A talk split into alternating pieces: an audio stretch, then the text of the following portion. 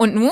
Nun ist es Zeit für Schrecklich Nett, der Podcast für Eltern, die keinen Bock auf Erziehung haben, aber nicht wissen, was dann. Okay, liebe Leute, wir müssen heute mal über etwas reden, was unter ganz vielen Sorgen und unter ganz vielen Fragen und unter ganz viel Angst von euch liegt. Und das ist die Idee, dass dein Kind vielleicht eine Aussage über dich ist. Lass es mich erklären. Ganz oft fragen mich Eltern so Sachen wie, Ruth, was machst du, wenn, weiß ich nicht, das Kind ganz lange Fernsehen guckt oder wenn das Kind frech ist oder wenn die Geschwister sich kloppen oder ich habe so ein Riesenproblem, wenn mein Kind sich nicht die Zähne putzen lässt oder lauter solche Dinge. Das fragt ihr mich jeden Tag, das sehen wir in den Wegifährten jeden Tag, das begleiten wir jeden Tag. Und ich würde mal sagen, ein großer Teil der Fälle, vielleicht so 20, 30 Prozent der Fälle sind mindestens teilweise nur deswegen ein Problem, weil Eltern glauben, dass dieses Verhalten, dieses Problem, diese Situation, die auftritt, irgendwas über sie aussagt.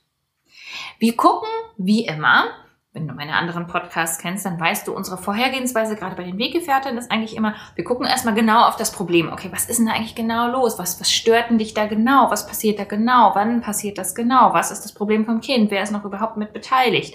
Wir gucken erstmal ganz genau hin. Und an der Stelle stellen wir dann oft fest, oh, das Problem liegt bei mir, beim Elternteil, beim Erwachsenen. Und es ist gar nicht, dass ich besorgt bin um die Zahngesundheit meines Kindes. Es ist gar nicht, dass ich pünktlich zur Schule kommen will. Es ist gar nicht, dass mir wichtig ist, dass mein Kind warme Klamotten anhat. Es ist gar nicht, dass mir wichtig ist, dass die Geschwister miteinander zurechtkommen. Wenn ich ganz ehrlich bin, und zu diesem Punkt der Ehrlichkeit muss man auch erstmal kommen, dann ist es so, dass ich glaube, wenn mein Kind sich so verhält, dann bedeutet das, dass ich ein schlechter Elternteil bin. Wenn ich ganz ehrlich bin, geht es mir eigentlich darum, dass ich mich gut fühle. Weil mein Kind die Zähne geputzt hat, weil die Geschwister nicht miteinander streiten, weil die Kinder saubere, schicke Klamotten anhaben. Und ich behaupte, dass das wirklich oft der Fall ist. Und ich glaube, dass wir darüber oft nicht sprechen, weil uns das so peinlich ist. Weil uns das so unangenehm ist, weil uns ja schon klar ist, zumindest den meisten Eltern ist klar, dass es nicht cool ist, die Kinder als eine Verlängerung des eigenen Egos zu sehen und dass das schon ganz schön peinlich ist, dass wir glauben, Zweijährige müssten uns repräsentieren und doch ist es in so vielen von unseren Köpfen. Warum? Ein Teil der Antwort finde ich, wenn ich anfange mit den Eltern zu sprechen und feststelle, das betrifft fast nur weiblich sozialisierte Menschen. Weiblich sozialisierte Menschen haben gelernt, dass die Art und Weise, wie sie sich wie sie sich für andere opfern, wie sie sich aufgeben, wie sie für andere da sind, sich dann wiederum in deren Lebensqualität niederschlägt. Das ist manchmal auch bei männlich sozialisierten Menschen der Fall, also dass die Idee gibt, wenn du, wenn du das irgendwie richtig gut gemacht hast, dann geht's deinem Kind gut. Dann hat dein Kind eine akademische Karriere, dann hat dein Kind Geld, dann ist dein Kind psychisch gesund. Dann tut dein Kind keine schlimmen Sachen, dann trifft dein Kind keine schlechten Entscheidungen. Diese Idee von Messen haben tatsächlich viele Menschen erlebt und weiblich sozialisierte Menschen noch viel mehr, weil der eigene Wert von weiblich sozialisierten Menschen oft daran aufgeknüpft wird. Also wir sind erst was wert, wenn die Kinder sich so verhalten, wenn andere sich so verhalten, weil der Wert inhärent von Müttern oft viel, viel niedriger angesetzt wird als von männlich sozialisierten Eltern. Und dann ist da auch noch das Problem von Care-Arbeit in einer kapitalistischen Gesellschaft, in einer Leistungsgesellschaft, in einer, in einer Gesellschaft, in der es darum geht, was zu tun und dann was zu sehen, ein Ergebnis zu sehen. Und Care-Arbeit ist ergebnislos. Care-Arbeit ist unsichtbar. Der größte Teil davon ist komplett unsichtbar. Und ich sage immer, wenn man sich gut, also wenn man Care-Arbeit richtig gut macht, den Haushalt, die emotionale Arbeit, den Mental Load, den all diese Dinge so richtig gut macht, so einen richtig tollen Tag hat, wo man das alles hinbekommt, dann sieht es hinterher genauso aus wie vorher. Also wenn man nichts sieht, dann war das ein guter Tag. Wir sehen nur das Negativ bei Care-Arbeit. Und das passt nicht in unsere Logik von, von Gesellschaft und auch von Bewertung in der Gesellschaft als Leistungsträger. Natürlich brauchen wir oder natürlich, ich verstehe die Sehnsucht danach, dass wir dann mal ein Ergebnis sehen.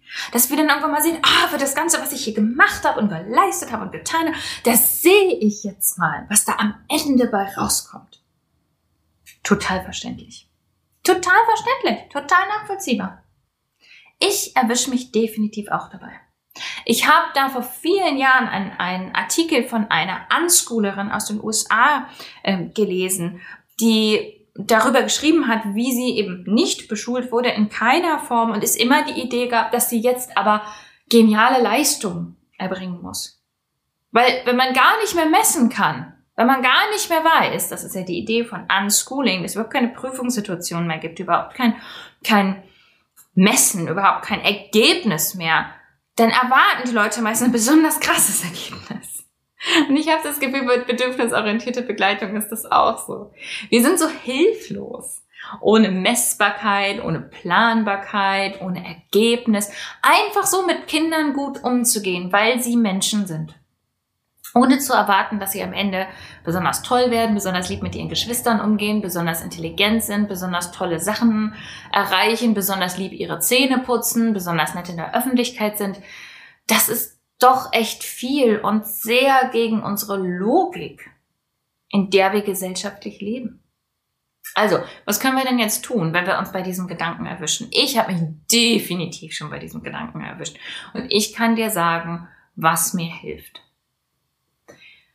Das eine, was mir persönlich geholfen hat und was ich auch immer wieder sehe, was anderen sehr hilft, ist erstmal ehrlich werden über diesen Gedanken. Ich glaube, das ist mit das Wichtigste.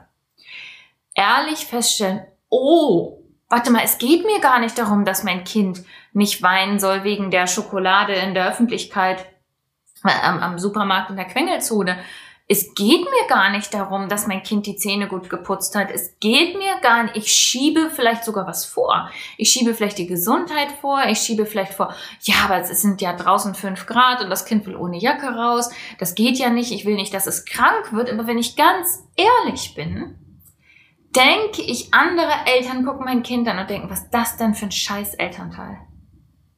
Was das für ein schlechter Mensch?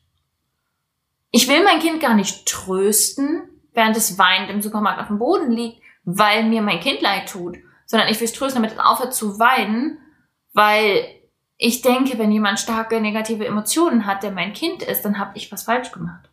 Diese Ehrlichkeit brauchen wir als allererstes. Und ganz ehrlich, die verändert alles. Und du brauchst gar nicht, du brauchst das gar nicht zu bewerten. Du brauchst dich gar nicht fertig machen dafür. Du hast, es ist alles gut. Kein Wunder, du hast das gelernt in dieser Gesellschaft. Das ist die Logik, in der du groß geworden bist. Lass die Scham daraus. Stelle einfach fest, aha, ich glaube, das Verhalten meines Kindes, die Entscheidung meines Kindes, die Gefühle meines Kindes sind eine Aussage über mich. Das bedeutet was über mich. Ist ja interessant. Das ist das Erste und Allerwichtigste. Und dann mag ich dir vorschlagen, dass du dir andere Dinge ins Gedächtnis rufst, die auch Aussagen über dich sind, die viel eher Aussagen über dich sind als das random Verhalten von einem anderen Menschen. Die Aussage über dich ist, dass du dich neben dein Kind auf den Supermarktboden setzt.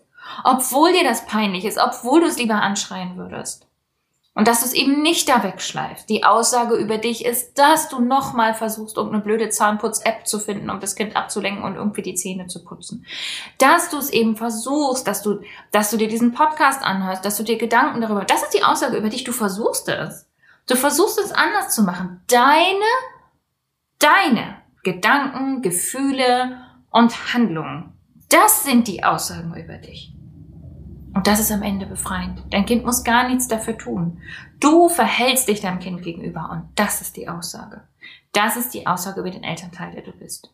Also wenn du dich damit unwohl fühlst, dann mag ich dir vorschlagen, dass du etwas tust, was dir die Rückmeldung gibt, ich mach das gut, ich krieg das gut hin, das ist das, wie ich mit meinem Kind umgehen will. Vielleicht zu versuchen, es nochmal in den Arm zu nehmen. Vielleicht versuchen, nochmal eine andere Lösung vorzuschlagen. Vielleicht dich einfach daneben zu setzen, mit dem Kind traurig zu sein und keine Lösung zu finden. Du machst das gut. Das ist super. Das ist eine Lösung. Das ist Beziehung. Das ist das, was du leben willst. Vergiss das nicht. Du willst Beziehung.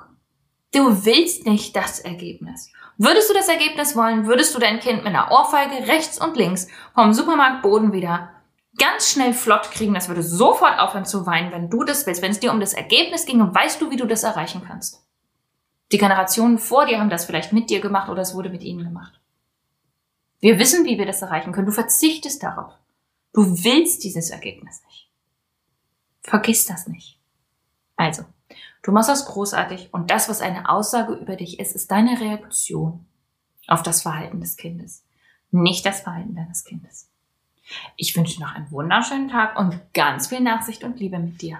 Mach's gut.